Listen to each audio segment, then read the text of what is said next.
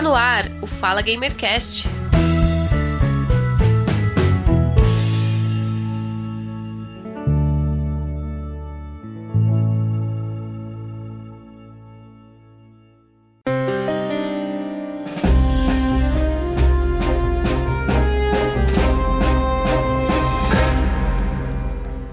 Olá, caríssimo ouvinte, eu sou Giovanni Rezende e este é o Fala Gamercast número 24. Vamos iniciar a nossa série de entrevistas com super mulheres, seus projetos e muita história para contar. O Fala Gamercast está participando da campanha O Podcast é Delas, uma campanha anual e coletiva, organizada e divulgada pela Domênica Mendes e pelo Rodrigo Basso, que ocorre durante o mês de março de 2019. Esta campanha é um movimento na podosfera para incentivar e promover maior participação das mulheres em podcasts. Para encontrar mais podcasts participantes, procure pela hashtag O Podcast é Delas, pela hashtag O Podcast é Delas 2019 e nas mídias sociais, siga arroba O Podcast é Delas. Então, no mês de março, o Fala Gamercast vai publicar em seu feed uma entrevista a cada semana, totalizando quatro, com super mulheres, seus projetos e suas grandes histórias. Assim, o Fala Gamercast participando da campanha O Podcast é Delas espera incentivar você, através dessas histórias inspiradoras, iniciar o seu projeto ou continuar aquele seu projeto que está parado, ou até se dedicar a outros projetos. O Fala Gamercast vai ao ar quinzenalmente. Você pode nos seguir e assinar gratuitamente em múltiplas plataformas. Siga o Fala Gamercast em nossas redes sociais, no Facebook, Twitter e Instagram. Você pode assinar o Fala Gamercast no iTunes Podcast, Google Podcast, Spotify e Megafono. Assim você acompanha automaticamente o lançamento de cada episódio. Então vamos iniciar a nossa primeira entrevista da nossa série especial da campanha O Podcast é Delas, falando de literatura fantástica, os mitos, as lendas, os relatos de terror, a ficção científica, os jogos de RPG, que envolvem encenações nas quais cada participante interpreta um determinado papel tendo como cenário esferas ligadas ao mundo da imaginação. Estes enredos contêm elementos da literatura fantástica. Então, vamos conversar com quem entende do assunto. Vamos conversar com uma escritora de literatura fantástica, a Karen Soarelli. Karen, seja bem-vinda ao Fala Gamercast. Obrigada, Giovanni. Eu é que agradeço, é uma honra estar aqui para conversar com o pessoal, contar um pouquinho sobre a minha história, minha trajetória e o meu amor pela literatura. Nós é que agradecemos por você ter aceitado o nosso convite para conversar sobre literatura fantástica. Então, por favor, se apresente para nós. Quem é a Karen Soarelli? Bom, eu sou autora de literatura fantástica. Eu tenho cinco livros publicados de fantasia. Então são uhum. quatro no meu universo próprio de Miríade, sendo dois parte de uma série, dois que são spin-offs, que meio que podem ser lidos em qualquer ordem. E tem um livro que saiu pela Jambô Editora, que esse faz parte do universo de Tormenta. Então uhum. ele é baseado em RPG. As pessoas que vão ler não precisam conhecer nada de RPG. Quem conhece acaba vendo nos personagens aquela coisa clássica do guerreiro, mas não tão clássica assim, porque existem algumas classes variantes, então eu fiz o máximo para explorar tudo que o mundo de Tormenta tem para oferecer. Uhum. para quem já é fã e para quem tá chegando agora. E além disso, eu faço muitas outras coisas. Eu trabalhei por muito tempo como ilustradora, diagramo revistas, eu faço meu podcast, o Papo de Autor, também participo do podcast Dragão Brasil e de tudo um pouco. E quando e por que você começou a escrever sobre literatura fantástica e que tipo de literatura fantástica você escreve em seus livros? No caso do que eu escrevo é alta fantasia, então são histórias que se passam em mundos diferentes do nosso, ah, histórias com magia, com feras mitológicas. Geralmente nas minhas histórias tem longas jornadas, um grande objetivo a ser conquistado. E eu comecei a escrever quando eu ainda era pré-adolescente quando eu tinha meus 12 anos, eu gostava muito desse tipo de literatura. Fui daquela geração que cresceu junto com o Harry Potter uhum. e assistindo anime e lendo literatura fantástica. Eu amava muito isso tudo. Então, quando eu tinha essa idade, eu comecei a contar a história para os meus amigos. E eles se interessavam, e quanto mais eles se interessavam, mais eu queria contar. E claro, o tempo passou, eu acabei fazendo outras coisas, fui fazer faculdade de publicidade e propaganda. Sempre me interessei, continuei interessada em literatura, tanto que eu fiz a minha pós em comunicação e literatura. Até que chegou um momento que eu falei: nossa, tá, terminei a pós, terminei a faculdade, abri minha empresa, e agora? E aí eu tinha esse objetivo de escrever um livro, estava guardadinho um, na gaveta dos sonhos, então eu peguei e comecei a realmente trabalhar em cima do livro, porque até aquele momento tudo que eu tinha era um monte de rascunho solto, perdido, uhum. um monte de ideias que não necessariamente combinavam entre si. Então eu reorganizei tudo, reestruturei a história, é, criei melhor o mundo, melhorei os personagens, e aí sim, eu tinha mais ou menos 22 anos quando eu lancei o meu primeiro livro. Foi um processo aí de 10 anos criando o meu universo até realmente me lançar no mercado literário. Em quais universos os seus livros se dividem e eles têm elementos de RPG? Sim, os meus livros eles se dividem em basicamente dois grupos. Uhum. Os de Miríade, que se passam no universo que eu criei, e esses eles têm muita influência de RPG, porque tem essa questão das magias, como as magias são feitas, de onde a magia vem, tem regras para uso dessas magias, mas uhum. essas regras não estão escritas em nenhum lugar, não existe uhum um livro de RPG sobre elas. Elas certo. são só inspiradas nisso. Minhas outras histórias que se passam em Tormenta, e essas sim, elas são baseadas em um livro de RPG. Como eu disse, não precisa conhecer o, RPG para ler o livro, hum. mas a história inteira eu me baseei naquele universo, eu usei as regras que existem naquele universo, as magias que existem naquele universo e construí minha história a partir de lá. Como é o seu processo de escrita e como você desenvolve as histórias e os personagens? Bom, depende muito de qual etapa do processo que eu tô, né? Quando é a parte de ter ideias, aí varia muito, porque varia principalmente assim de acordo com o livro. O primeiro livro, por exemplo, eu fui criando à medida que eu ia brincando na infância e depois fui juntando, trazendo referências de outros lugares, tudo que eu gostava eu jogava ali dentro daquele mundo, até que realmente eu parei, tive que tirar um monte de coisas, reestruturar o que já estava feito, e então foi um processo assim de ir jogando ideia para dentro do mundo e depois reestruturar tudo isso. Mas tem outras histórias que eu precisei realmente ir à caça das ideias. Então, o próprio A Joia da Alma, que é o meu livro mais recente, o baseado em Tormenta, o que eu fiz foi começar a ler os manuais e procurar por ganchos de aventuras, por ideias, por partes inexploradas que eu podia hum, explorar, né? Então, eu fui procurando essas ideias. Inclusive, na semana passada, eu escrevi um conto que eu precisava para participar de um concurso que eu mesmo organizei. Então eu falei Olha. pro pessoal, pessoal, estou organizando esse concurso de contos.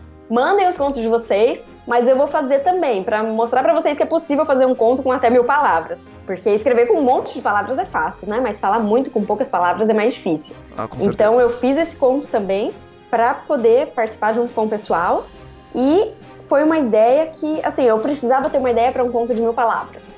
Eu passei vários dias pensando, ah, o que, que eu posso escrever para um ponto de mil palavras? É um ponto pequeno, dá duas páginas no Word. No meio de uma viagem de carro, assim, no interior do Paraná, uhum. e aí eu olhei para uma floresta e imaginei uma história dentro de uma floresta sombria. Uhum. Então foi algo que eu também estava procurando. Está procurando por ideias, está predisposto a encontrar essas ideias, elas acabam chegando até você.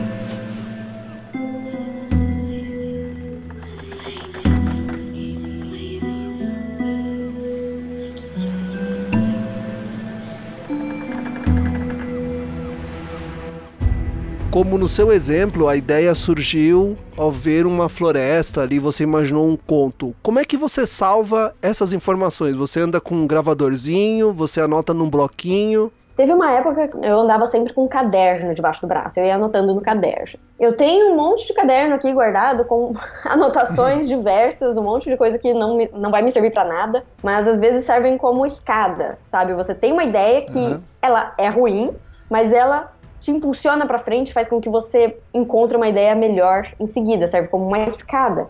Então eu tenho várias ideias ali que nunca serão usadas. O caderninho, ele está ficando no passado, hoje em dia eu anoto tudo no Word mesmo. O prazer pela leitura, acredito que foi incentivado pela sua família. Porém, eles também te incentivaram a seguir na carreira literária como escritora? E como foi o apoio deles no começo e como é hoje? Bom, dentro de casa eu sempre tive muito incentivo à literatura. Primeiro para a questão de leitura, né? Minha família sempre teve muitos livros em casa. Eu via meu pai Isso é lendo, é via minha mãe lendo. É meu avô bom. tinha uma biblioteca com um monte de coisas legais. Vida e mexe eu pegava um livro de poesia e ficava lendo na casa dele. E aí, com o tempo, eu fui querendo contar as minhas histórias, né? Eu acho que até é um processo natural. Uhum. Então, a minha família escutava muito as minhas histórias, especialmente meu pai. Essas histórias foram evoluindo. Então, quando eu resolvi lançar o meu livro, uhum. a princípio, a maioria dos meus parentes, eles nem sabiam o que eu estava escrevendo. Como assim você escreve? Eu falei, ué, lembra da história tal, e da outra, e da outra que eu já contei? Uhum. Aí eles, nossa, é verdade.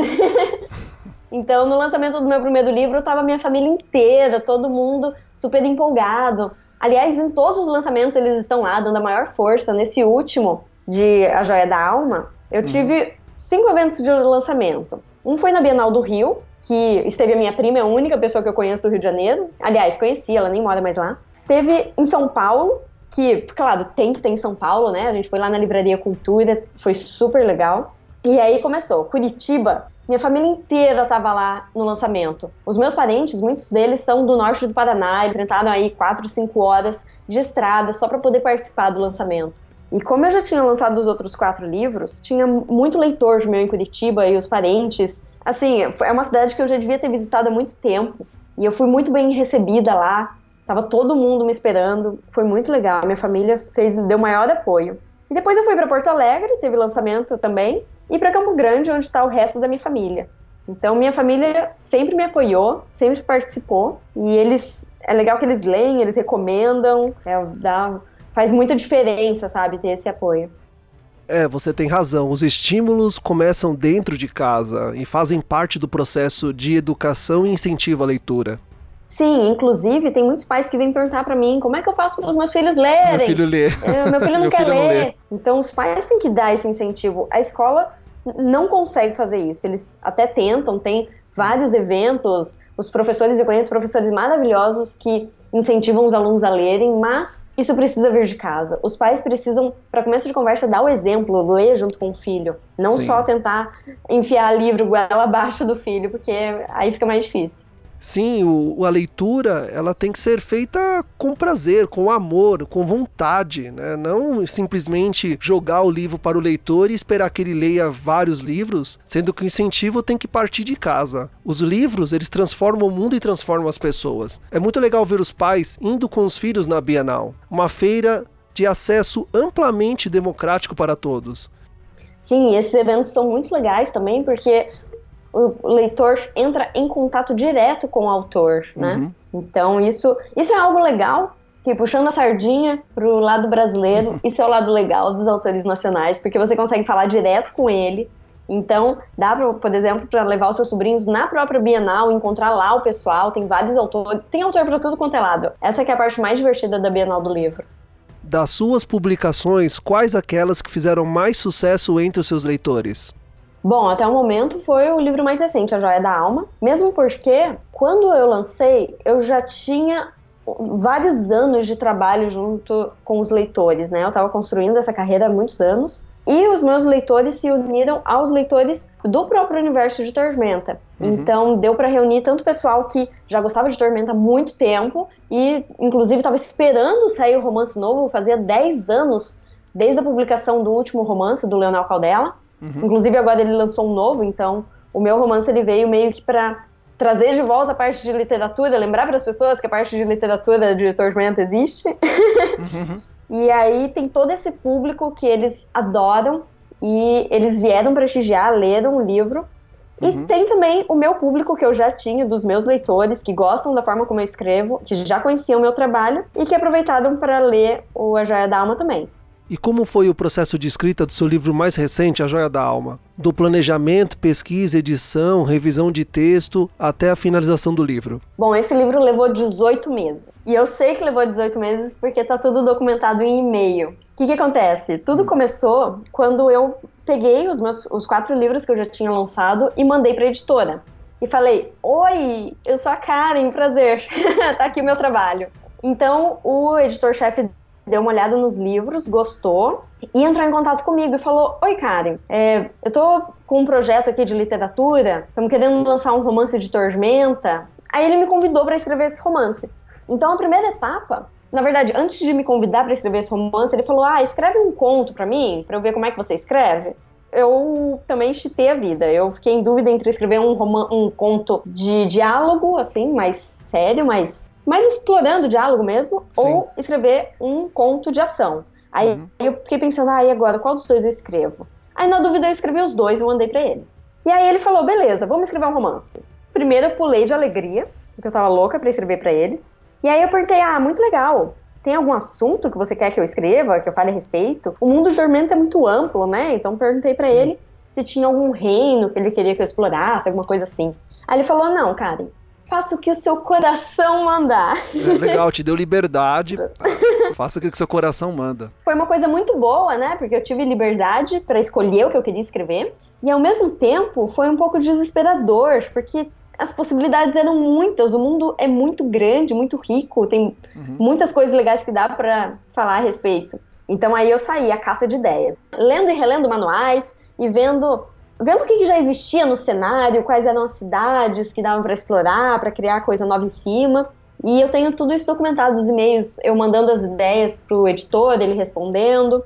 Então eu estruturei todo um, um projeto de história qual era a história que eu queria contar, quem eram os personagens e quais eram as etapas da história do início ao fim. E quando ele falou, beleza, legal, pode escrever? Aí eu sentei e escrevi. E isso tudo eu tava lá no Canadá. Uhum. Então, toda a minha conversa com ele foi por Skype. Muito legal ter, ter essa troca, né? Eu ia mandando uhum. os personagens e ele falava, tá, mas esse personagem aqui, não dá pra gente melhorar de alguma forma? Eu lembro que eu mandei, eram muitos personagens humanos. Ele falou, ah, coloca umas umas raças diferentes. Eu coloquei um minotauro, eu coloquei uma medusa, que são raças do cenário. Uhum. Então, foram 18 meses desde que ele falou, vamos escrever um romance, e aí eu comecei a ter as ideias, até o dia que eu mandei a versão final do romance para ele. E este livro foi publicado na Bienal? Sim, esse livro foi publicado na Bienal do Rio de 2017. E depois teve esse, essa tour que eu te falei, né? mas foi aí em setembro de 2017. Como tem sido a reação dos seus leitores e até de novos leitores na publicação do Joia da Alma? Tem sido aquilo que você esperava? Tem, tem sido muito melhor, na verdade, do que eu uhum. esperava. Uhum. Porque os meus leitores, quem conhece meu trabalho e gosta, eu sabia que ia gostar já, eu arrisco dizer que A Joia da Alma é o meu melhor livro até agora. Mas o que me preocupava no início eram os fãs de Tormenta. Por quê? O que acontece? Todos os autores principais de Tormenta, eles são homens. Os criadores do cenário são homens. E o pessoal que escreve os manuais e os livros mais importantes são todos homens. A primeira coisa foi: ah, será que eles vão olhar para mim e pensar, nossa, mas é, é livro de menininha? Ah, só vai ter romance, água com açúcar. Ah, sabe? Eu fiquei preocupada em como seria a recepção desse público. Foi muito legal. Quando eu lancei o livro, durante os eventos de lançamento, várias pessoas vieram falar comigo, inclusive algumas mandaram mensagem depois no Facebook falando assim: Karen, estava na hora já, a gente precisa de mais mulheres escrevendo fantasia. Ai, que bom. E a gente precisa de mais diversidade. Que bom que você está aqui. E, inclusive, muita gente quando foi é, anunciado o livro, eles pensaram, ah, puxa, mas não foi escrito pelo Leonel Caldela, né? Que tinha escrito a trilogia anterior. E aí eles pegaram meu livro, isso eu tô contando que eles falaram para mim depois, né? Pegaram meu livro já com o pé atrás, assim, falaram, ah, tá bom, vou dar uma chance. E no final das contas se maravilharam, adoraram. Então foi muito bem recebido. E assim, não é história só de romancezinho, é uma história de aventura, ação. Assim, os meus amigos, eles. a gente tem uma brincadeira que o pessoal diz que se espremer os meus livros sai sangue. Eu acho um exagero. Mas confesso que eu gosto um pouquinho assim de matar personagem e as minhas histórias elas têm muita aventura, muita ação, muita coisa acontecendo ao mesmo tempo. Elas são perigosas, os personagens morrem. E o pessoal gostou muito do meu estilo de escrita. E para quem quer começar a escrever, tirar as ideias do papel, passar para o bloquinho, qual é o passo a passo? Bom, geralmente quem quer escrever um livro já teve a ideia, que é o passo número um. Então já começou. Mas a ideia sozinha, ela não serve para muita coisa. O livro, ele só é um livro se ele estiver escrito. E para escrever um livro dá trabalho. 18 meses, né? Joia da alma. É, Acredito que tem meses, livro que demora até mais, eu... muito mais. Sim, e quando eu digo 18 meses, não é 18 meses pensando, imaginando, olhando para o céu e vendo as nuvens passarem. Não, são, são 18 meses suando e sangrando. e então teve uma época, por exemplo, que eu escrevia 6 horas por dia. Eu estava precisando terminar o livro. Eu não só escrevo, eu faço outras coisas da minha vida. Então eu estava uhum. no Canadá trabalhando para uma empresa canadense, eu chegava em casa depois de trabalhar 8 horas e fazia o terceiro turno com escrita. É cansativo. Então, o primeiro passo é saber que não é fácil. O segundo passo. Ah, não. Peraí, eu já tô me perdendo os passos. Primeiro, ter ideia. Segundo, saiba que você vai ter que fazer algum sacrifício, vai ter que se esforçar, não é fácil. E o terceiro é sentar e estruturar a ideia. Muita gente pensa que escrever um livro é só sentar e começar a, a colocar as ideias no papel, colocar literalmente, descrever as cenas. Mas geralmente quem começa só escrevendo acaba se perdendo em algum momento e não consegue terminar a história. Então é muito importante que se estruture essa história. Você tem que fazer o passo a passo. Como ela começa, o que vem depois, e depois, depois, e até chegar ao fim. Aí tem algumas técnicas de roteiro e de escrita que você pode empregar no meio desse livro. O pessoal fala muito sobre a jornada do herói, que é um excelente começo para quem está começando a escrever. É interessante ler a respeito, mas também saber dosar as cenas, uma cena muito agitada, depois você diminui para uma cena mais lenta. Não adianta querer deixar o livro a 100 por hora do início ao fim, fazer cenas que aconteçam coisas. Tem uma regra que diz que toda cena precisa ou desenvolver do personagem ou desenvolver o ambiente ou de alguma forma empurrar a história para frente. Então, estruturar cenas que mandem a história para frente. Não adianta se perder em algum elemento pequeno e não avançar. Então, antes de escrever, é importante fazer essa estruturação para saber aonde você quer chegar. E depois disso, é dedicar suas horas a isso. Só ter a história estruturada não vai servir para nada. Você tem que efetivamente falar: tá bom, eu vou sentar aqui no computador e eu vou escrever pelas próximas três horas. E aí você escreve. A história vai se formando à sua frente.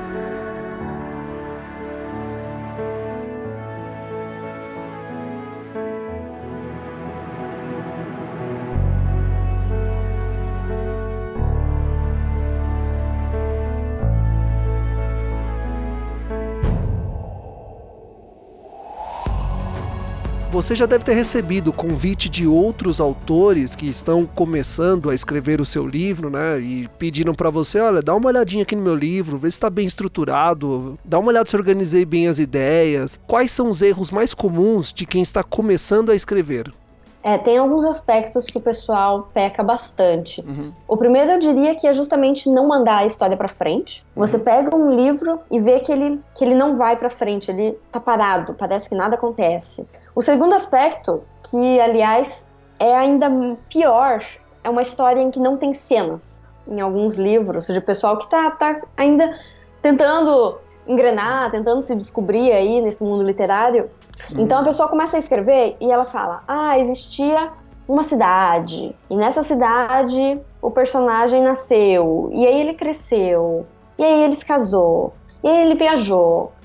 E não tem uma cena, não tem o um personagem em uma cena, ah, ele está na casa dele, ao lado da esposa, ele vira para a esposa e fala bom dia, e ela toma um café, sabe? Não tem essa descrição. Uhum. A gente divide essas histórias entre a terminologia eu, eu sei só em inglês, mas seria, seria a cena, que é você contar o que está acontecendo, os personagens dialogando, as coisas acontecendo, as coisas simples, pequenas, como tomar um café. E tem o summary, que seria tipo um resumo. Seria algo do tipo, ah, então ele caminhou por sete dias e chegou à cidade do dragão. As duas coisas são importantes se usadas adequadamente. Não adianta uma história ter só summary, só contar de jeito corrido o que está acontecendo com o personagem e nunca entrar numa cena. Você ali imagina a história, você vai lendo e aquele filme vai passando na sua cabeça, né? da forma que você está falando, né? A pessoa deixa muito jogado, né? Não descreve ali o, o cenário e tudo que está acontecendo, fica estranho mesmo. Sim, isso é muito comum quando a pessoa quer chegar logo ao final. Então é muito mais fácil dizer, ah, ele tomou café e foi trabalhar, do que dizer, ele chegou, deu um beijo na esposa, sentou na mesa do café, tinha pão com manteiga e café com leite, e, e ele perguntou: dormiu bem? Tá, essa cena que eu tô descrevendo, ela é péssima uhum. e nada tá acontecendo, mas sim, é só pra dar um exemplo, um exemplo né? Sim. O que é uma cena. Então é muito mais fácil você dizer, ele tomou café e foi embora. Mas se o livro for inteiro assim, você não vai ter uma história realmente que tenha imersão. Você vai ter só, só uma. Você tá contando o que tá acontecendo, mas não tá transmitindo emoção pra pessoa. Hum, então, é. às vezes, você quer usar essa cena do café da manhã para mostrar como o, como o relacionamento dos dois já tá desgastado, como um não aguenta mais olhar para cara do outro. E esse tipo de coisa você transmite a partir do diálogo, a partir da forma como eles se tratam. E não dá para simplesmente dizer, ah, ele não aguentava mais olhar para cara do, da esposa, por isso tomou café rápido e foi embora. Isso é muito curto, isso é muito isso é muito óbvio. Você, quando conta uma história para o seu leitor, você espera formar uma cena na mente dele, você não precisa dizer para o leitor, ele não aguentava mais olhar para a cara da mulher. Se você disser isso, você está já dando mastigado para o leitor. É muito melhor você descrever, mostrar. Aí entra aquela questão do uh, show don't tell. Você não quer contar para o seu leitor porque, porque aí não tem graça. Você quer fazer essa imersão, colocar o seu leitor para dentro da história assim, na minha opinião, colocar o leitor dentro da história como uma imersão é o que é de mais legal, o que é de mais fabuloso na literatura, nos contos. Você conhecer os personagens que estão ali naquela história, descrever o ambiente, as cenas, os sentimentos, as emoções.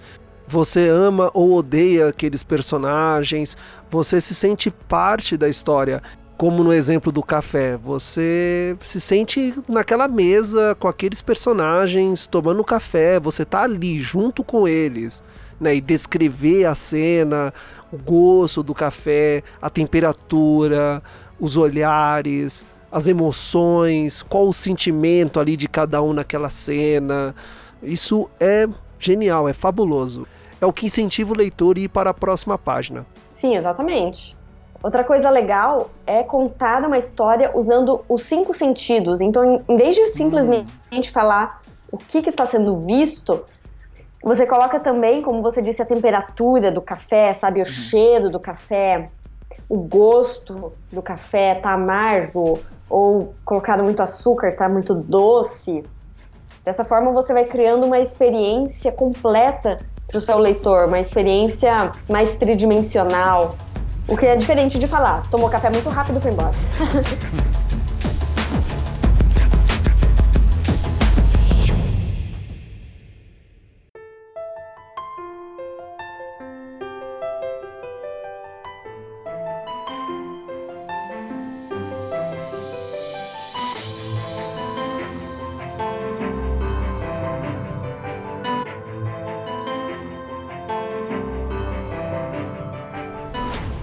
Cara, até agora nós falamos sobre publicações, incentivo à leitura, os desafios do escritor. Você deu dicas de como iniciar o seu primeiro livro, estruturar bem a história, organizar as ideias. Então, agora eu terminei meu livro. Vou dar um exemplo aqui. Agora eu terminei meu livro. Tudo legal, tudo revisado, tudo bonitinho. E agora? Como eu publico o meu livro? Como eu faço com que o meu livro chegue até o leitor? Hoje é difícil publicar um livro? Quais são os desafios da primeira publicação? Hoje nós temos uma coisa maravilhosa chamada internet, oh, que os autores de décadas atrás não tinham. Então, sim, publicar o primeiro livro está muito mais fácil, só que ao mesmo tempo é uma questão de dosar as expectativas e a realidade. Porque muitos autores imaginam que vai terminar de escrever o primeiro livro, vai ser descoberto por uma grande editora e vai ser lançado em todas as livrarias do universo e o livro vai ser traduzido e vai ser transformado em filme. Então calma. calma. Primeiro passo e a parte mais difícil é colocar o pé no chão e aprender a lidar com as possibilidades que existem de verdade. Então, Hoje em dia nós temos publicação digital que é acessível para todo mundo. Qualquer um pode entrar no Wattpad, publicar seu livro e começar a ter as pessoas lendo esse livro.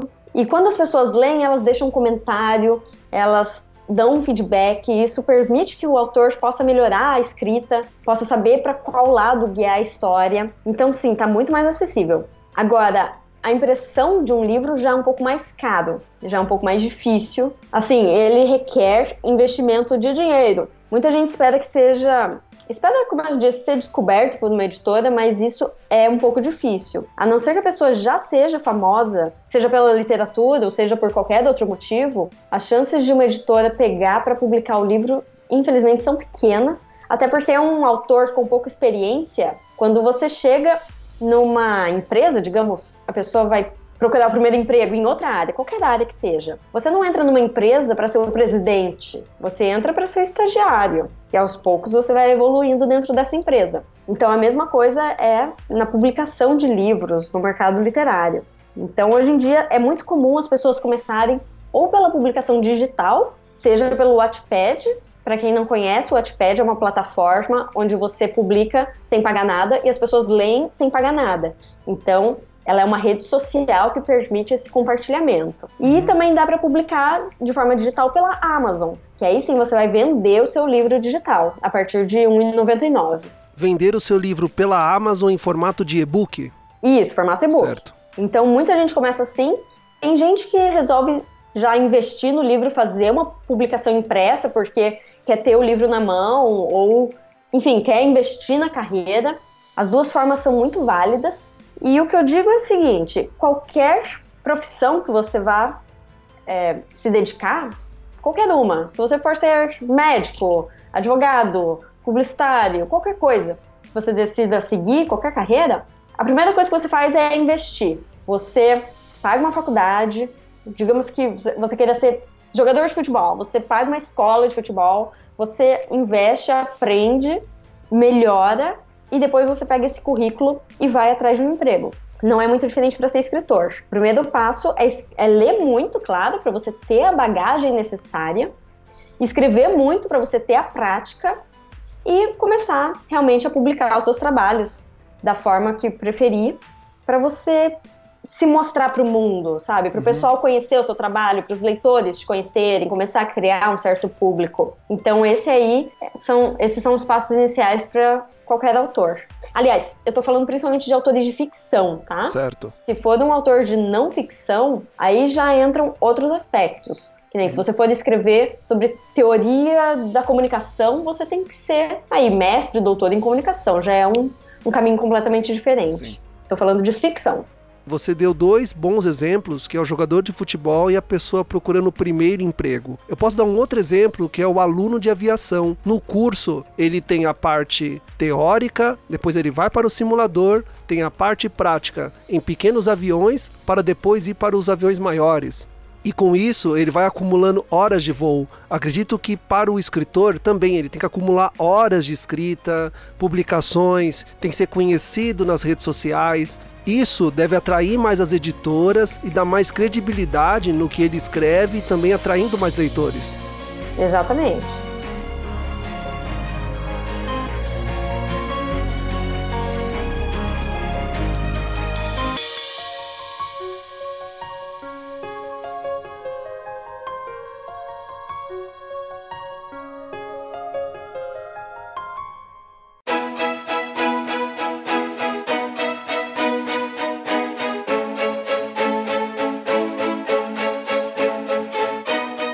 Livros digitais ou livros impressos? É um debate que vem crescendo desde a popularização dos leitores digitais. Muitas vezes é difícil acompanhar a tecnologia, pois ela sempre está evoluindo, sempre trazendo novidades. Foi assim com o VHS, o vinil e os celulares antigos.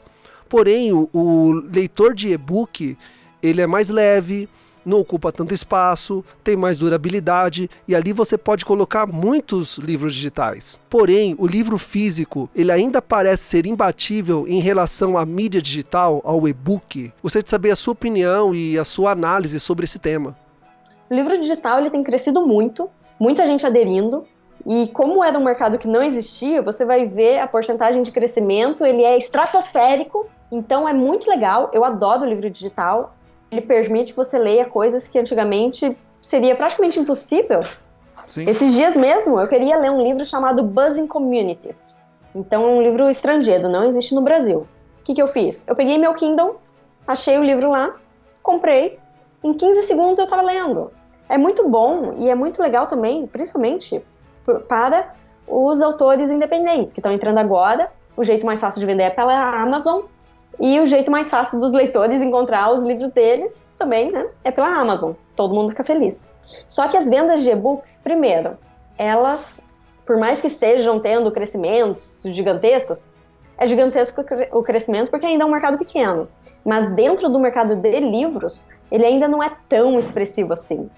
Por mais que o crescimento do livro digital seja assim gigantesco, é porque ele ainda é um mercado pequeno. Então, quando ele cresce, se tem uma pessoa lendo um livro digital e mais uma pessoa começa a ler, quer dizer que teve um crescimento de 100% do mercado. Mas ele ainda é pequeno, ele não representa muita coisa no mercado como um todo. A última pesquisa dos hábitos de leitura, retratos da leitura no Brasil, as pessoas que efetivamente já leram um livro digital são 10% da população. Então ainda é pequeno.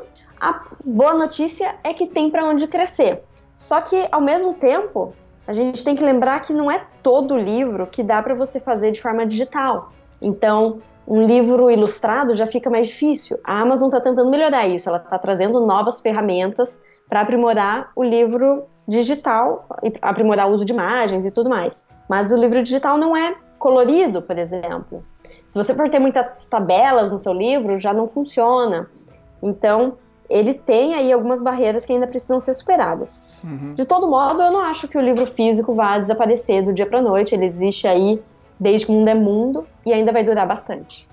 Karen, aproveitando o comentário, em 2018 nós tivemos a notícia de que a livraria Saraiva, né, uma das maiores redes de livrarias do país, pediu recuperação judicial. Eu queria a sua opinião e também entender melhor por que ela chegou nesta situação. Uh, existe uma crise no mercado editorial? O problema da Saraiva é com a venda de livros ou é um problema de administração?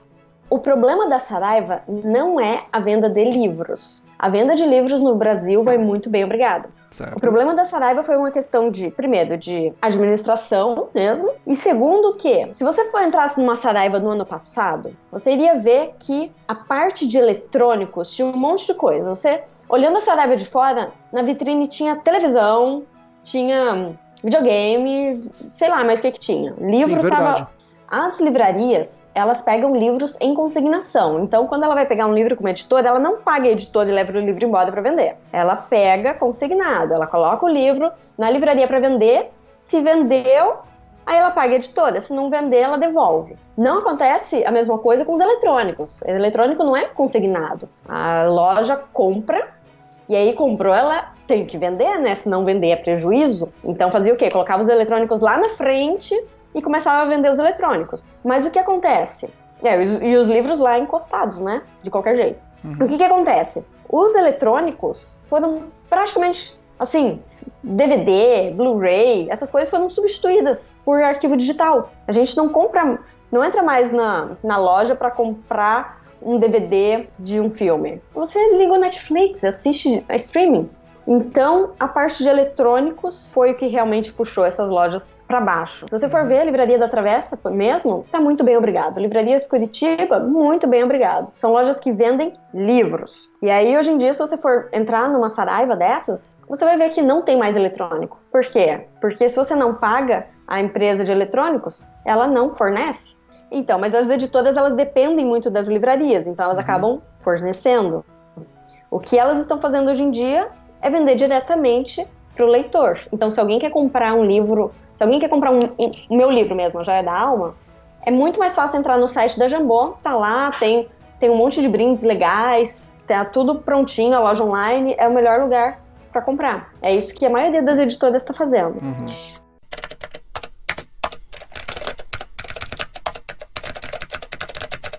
Karen, eu sei que você, além de escritora, você também tem outros hobbies. Você não passa o dia todo escrevendo. Quais são os seus outros projetos? Bom, tem duas coisas que eu faço muito. A primeira é ir no cinema. Ah. Além de ler, óbvio. Mas a segunda é gravar podcast. Eu sou apaixonada por podcast, faço também live no YouTube.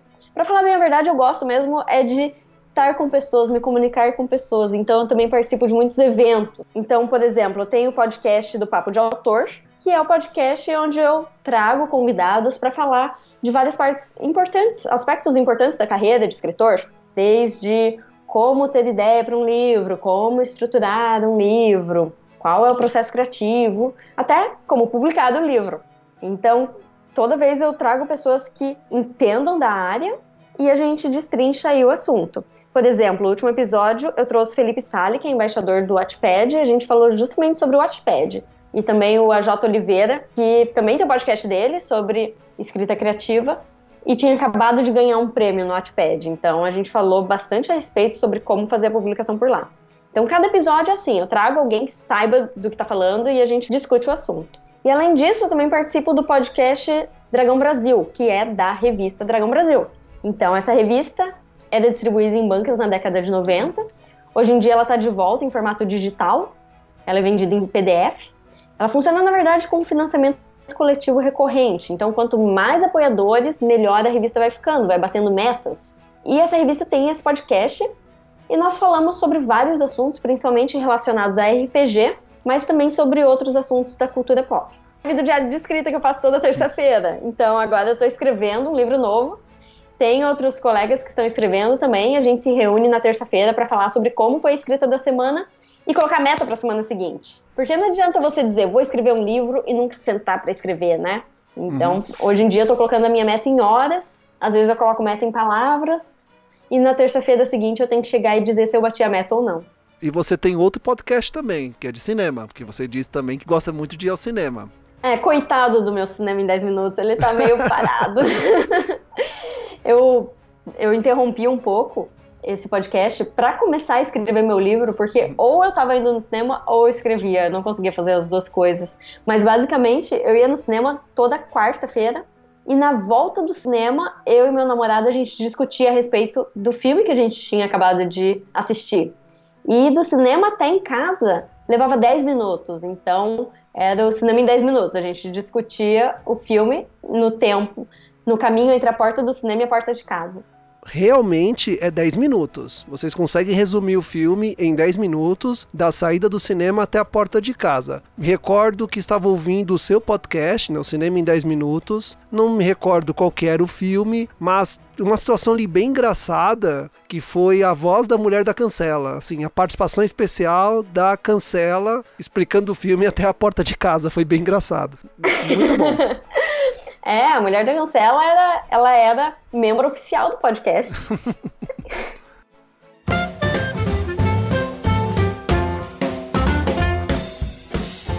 Este é o Cinema em 10 Minutos, o podcast onde falamos sobre o filme que acabamos de assistir, Entre a Porta do Cinema e a Porta de Casa. Aqui é a Karen Soarelli. E aqui é o Guilherme Deiswald. E hoje nós assistimos... Os Incríveis 2. Olha, quando eu assisti o primeiro Os Incríveis, há mais ou menos 35 anos atrás, eu lembro de achar estranhos os nomes dos personagens. Verdade. Tem essa impressão também, a família Pera, né? Aproxime o ticket com o código virado. O Bourbon Shopping agradece a sua visita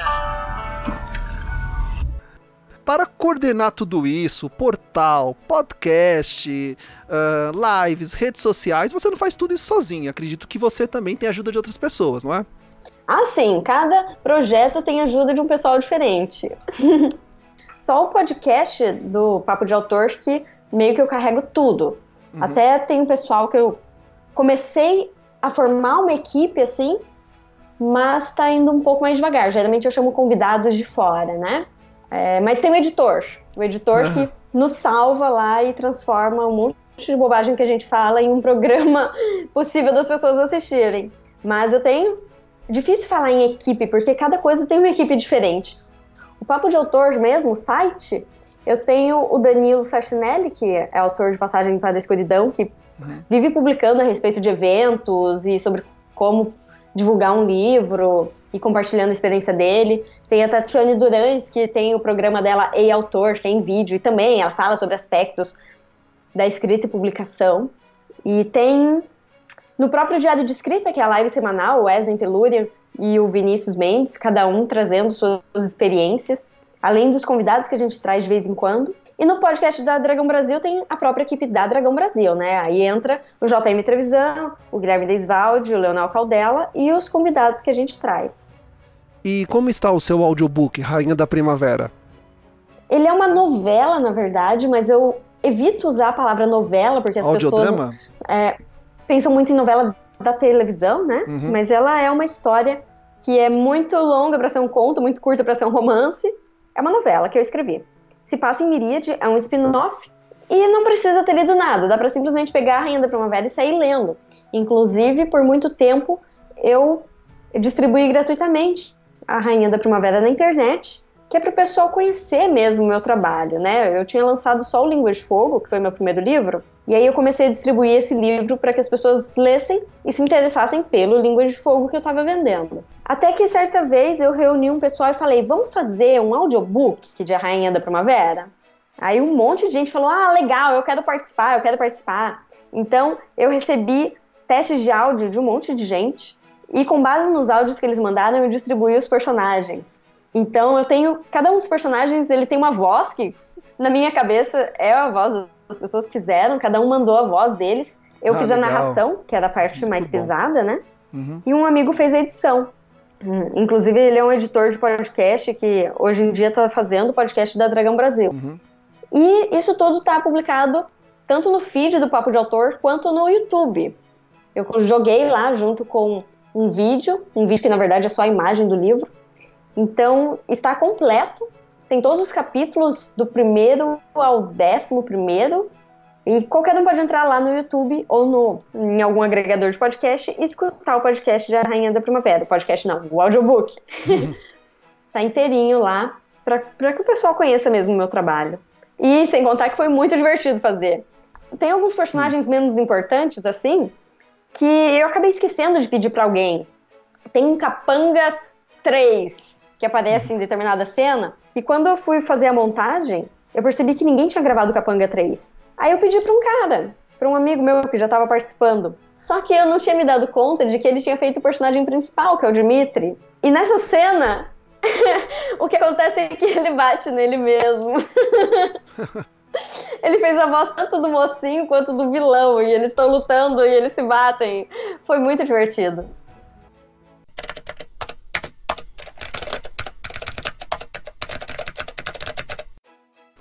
Karen, falamos sobre livros, seus projetos, podcast, portal. Bem, você é uma super mulher que desempenha várias atividades, múltiplas atividades.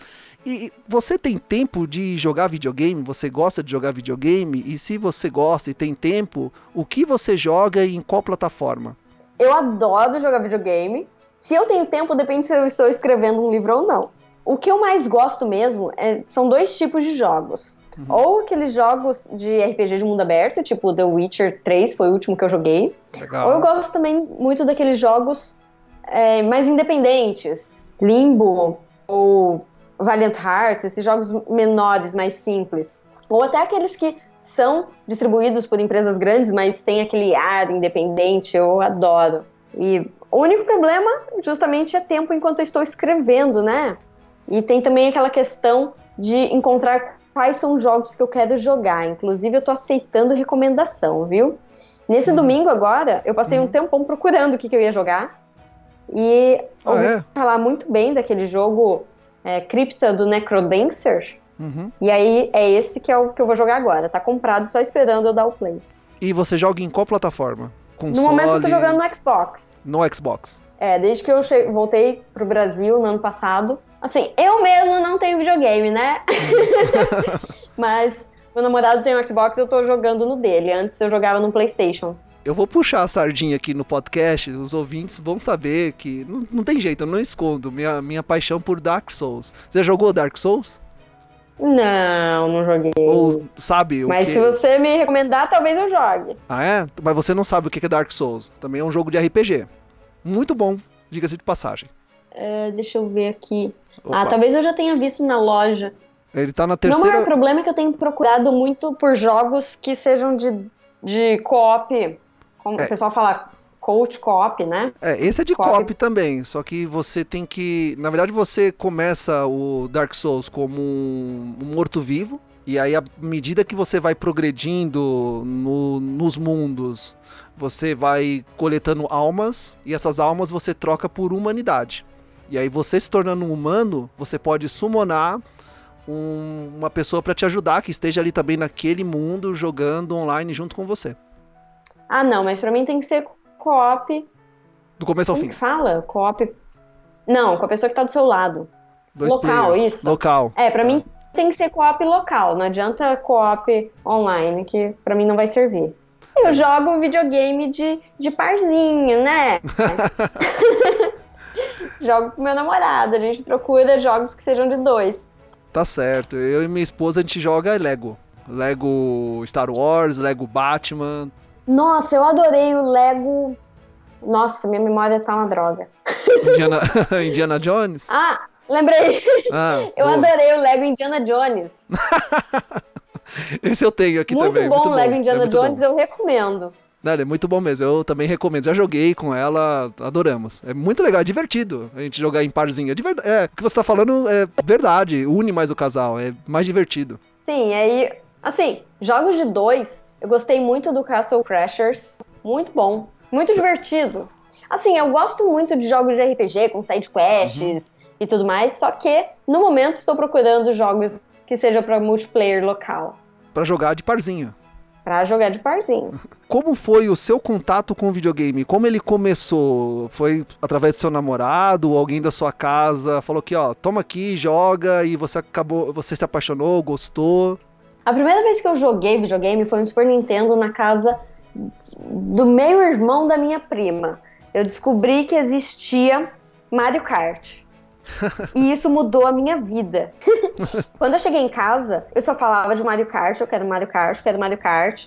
Aí meu pai e minha mãe me levaram pra, pra feira do Paraguai, lá em Brasília, e a gente foi comprar o Super Nintendo pra mim. Eu lembro até hoje que custou 50 reais e ele vinha com um cartucho do Super Mario All Star. E eu olhei para aquele cartucho e falei: Ah, mas não é esse que eu quero.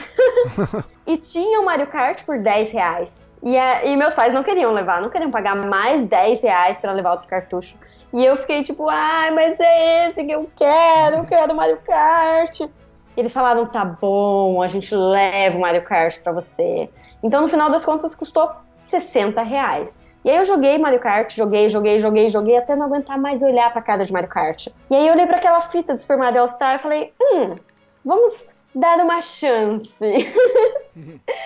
e hoje eu sei que quando eu pedi pro cara da banca da feira trocar, eu falei, ah, não dá pra trocar, colocar o Mario Kart em vez desse daí? Se ele tivesse aceitado, eu teria perdido uma grande oportunidade de conhecer um dos melhores jogos da minha vida.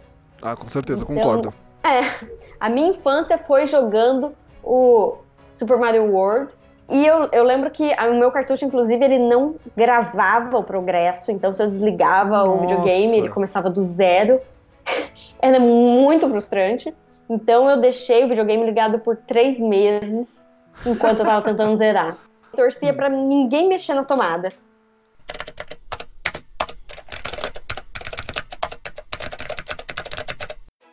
Karen, quais são os seus próximos projetos? O que os leitores podem esperar de você? Bom, eles podem esperar muitos livros porque eu tenho um monte de projetos. Para começo de conversa, eu já estou escrevendo um livro. Esse é um livro que eu estou calculando o meu progresso e quanto eu escrevo, quantas horas eu escrevo por hora. Está sendo algo bem diferente do que eu fiz antes. E agora esse livro está com 28 mil palavras. Eu espero que ele vai chegar mais ou menos em 100 mil. Então estamos quase. Estamos em 28%. E tá indo muito bem, tô me divertindo muito. Eu ainda não posso dar detalhes sobre o que que é, mas é para esse ano ainda. Opa! E além disso, tem contos que eu estou escrevendo. Inclusive, eu estava falando sobre o concurso de contos que eu organizei, né? Uhum. Esse fez parte do Diário de Escrita. Diário de Escrita é a live que eu falei, que é toda terça-feira. Tem um monte de autores que participam, acompanham a live pelo chat. E eu falei, vamos reunir todo mundo em uma coletânea de contos. E fiz todo mundo mandar conta. Tá sendo bem legal. Agora nós vamos selecionar esses contos para coletânea. E eu aproveitei para escrever um conto também. Já tem mais contos esperando para serem escritos. Coisa no mundo de Tormenta, coisa de fora. E tem o terceiro livro da série Crônicas de Miríade, que também está mais ou menos em 30%, que eu parei quando eu comecei a escrever A Joia da Alma e também teve essa mudança para o Canadá e o retorno. Muita coisa atrasou um pouco o meu cronograma, mas o livro está lá, esperando que eu dê o ar da graça e termine de escrever. Então, podem esperar muita coisa, porque eu tenho muita coisa aqui guardadinha, só esperando o meu tempo, só esperando eu terminar o que eu estou fazendo agora para pular para o próximo. Opa, que bom, hein? Então temos mais conteúdos aí esperando, vindo da Karen Soarelli, mais contos, livros. Então, muitas novidades para 2019 e também aguardamos aí que os podcasts continuem sendo abastecidos com mais programas, compartilhando todo o seu conhecimento e toda a sua experiência na carreira literária. Sendo assim, vamos para a dica Fala Gamercast.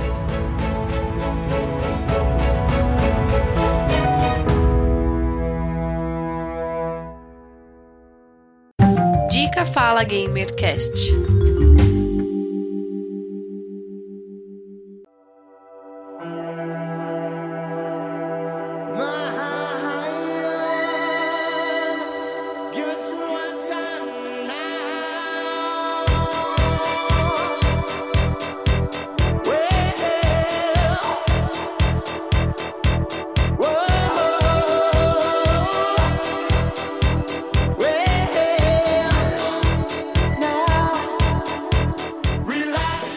Karen, qual é a sua dica da semana para o ouvinte do Fala Gamercast? A minha dica da semana vai para um filme da Netflix. É até complicado a gente chamar de filme porque se assemelha muito a um jogo, que é o Black Mirror Bandersnatch. Opa, já Eu- assisti. Já, Olha, já assisti. sensacional. Sensacional, sensacional.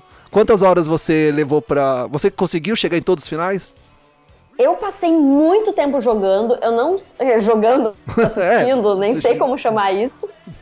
Pra quem por acaso não conhece, o Bandersnatch, ele é ele se assemelha muito àqueles livros jogos em que você vai criando a sua história, escolhendo pelo personagem e seguindo na história.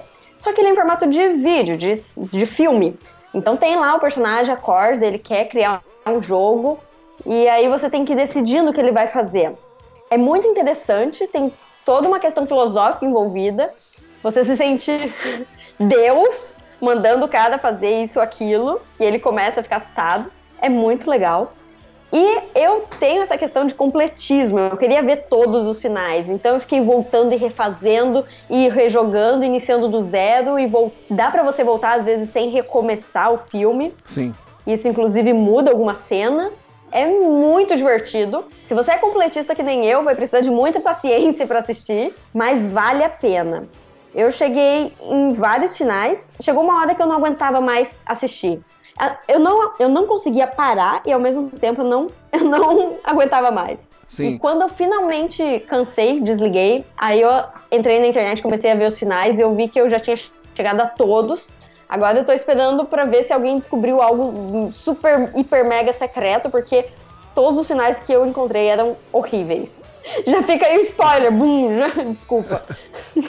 Este filme-jogo da Netflix, ele tem muitos easter eggs. Muitos. Então, eu não vou citar aqui no ar todos. Já dei uma pesquisada, já dei uma análise em algumas. Quem acompanha a série Black Mirror vai perceber que tem muita coisa ali. Mas é interessante você fazer isso mesmo. Vai passando por todos os finais que você vai perceber muitos easter eggs, muitas referências de outros filmes do Black Mirror. É, é quase assustador, vou ser sincero com você. Quase. Ah, ah, aqui no momento que ele, que ele fala assim, eu sei, eh, tem alguém me controlando, fale quem você é, aí você tem as duas opções lá, de ou você explica, ah, eu tô dando spoiler, não parei de falar. Assistam. Assistam. vamos para o próximo bloco, que é o Jabá Pessoal.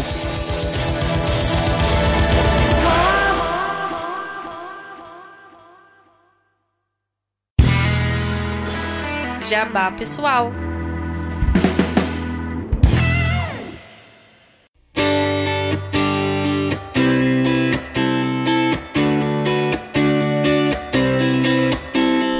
Karen, momento jabá pessoal, conte aos ouvintes quais são seus próximos eventos, suas redes sociais, aonde os leitores e os ouvintes do Fala Gamercast podem te encontrar. Provavelmente estarei na Bienal do Rio, mas ainda não tenho certeza, mesmo porque eu tenho que ir para o Canadá e aí eu vou voltar e vai ser uma bagunça. Esse ano vai ser uma loucura. Provavelmente, quando for lançado o podcast, eu já terei novidades quanto a eventos que vocês podem descobrir nas minhas redes sociais. Eu sou Karen Soarelli, no Facebook, no YouTube. O Twitter eu quase não uso, apesar de que eu tô lá. O jeito mais fácil de falar comigo é pelo Facebook mesmo. E vocês encontram o meu trabalho no site da Jambô Editora, que é jamboeditora.com.br.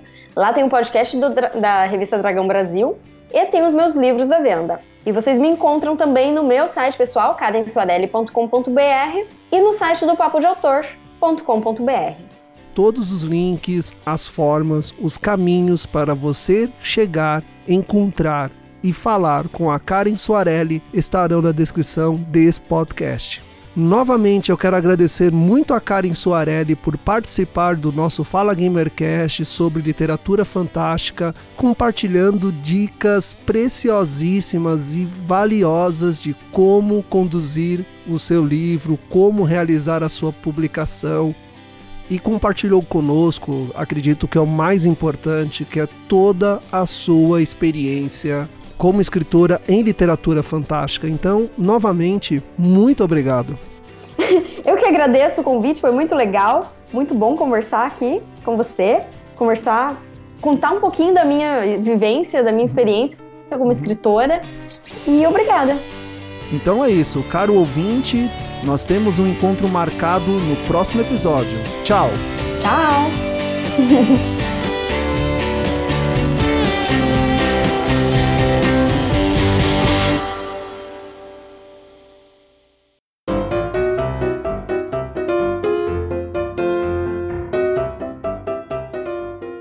Karen, seja muito bem-vinda ao Fala Gamercast.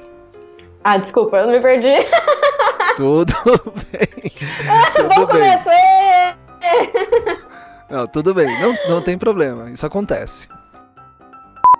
As editoras, como elas dependem muito das livrarias, elas acabam fornecendo. E aí a gente tem. A cachorra começou a latir de novo. Ê! Oi? Peraí, latido. Latido, latido, latido.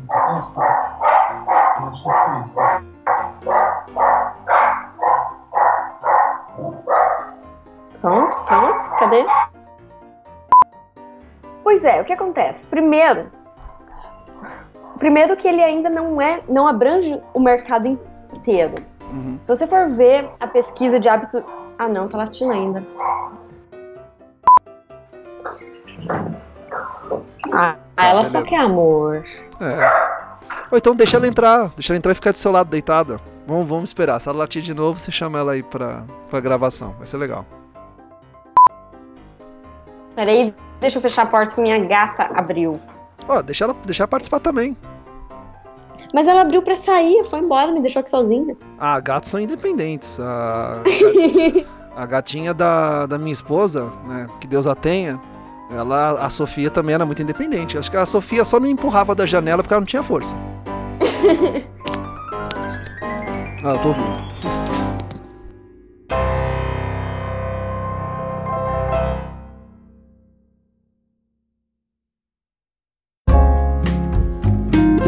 Este podcast foi editado por Coral Multimídia e Podcast.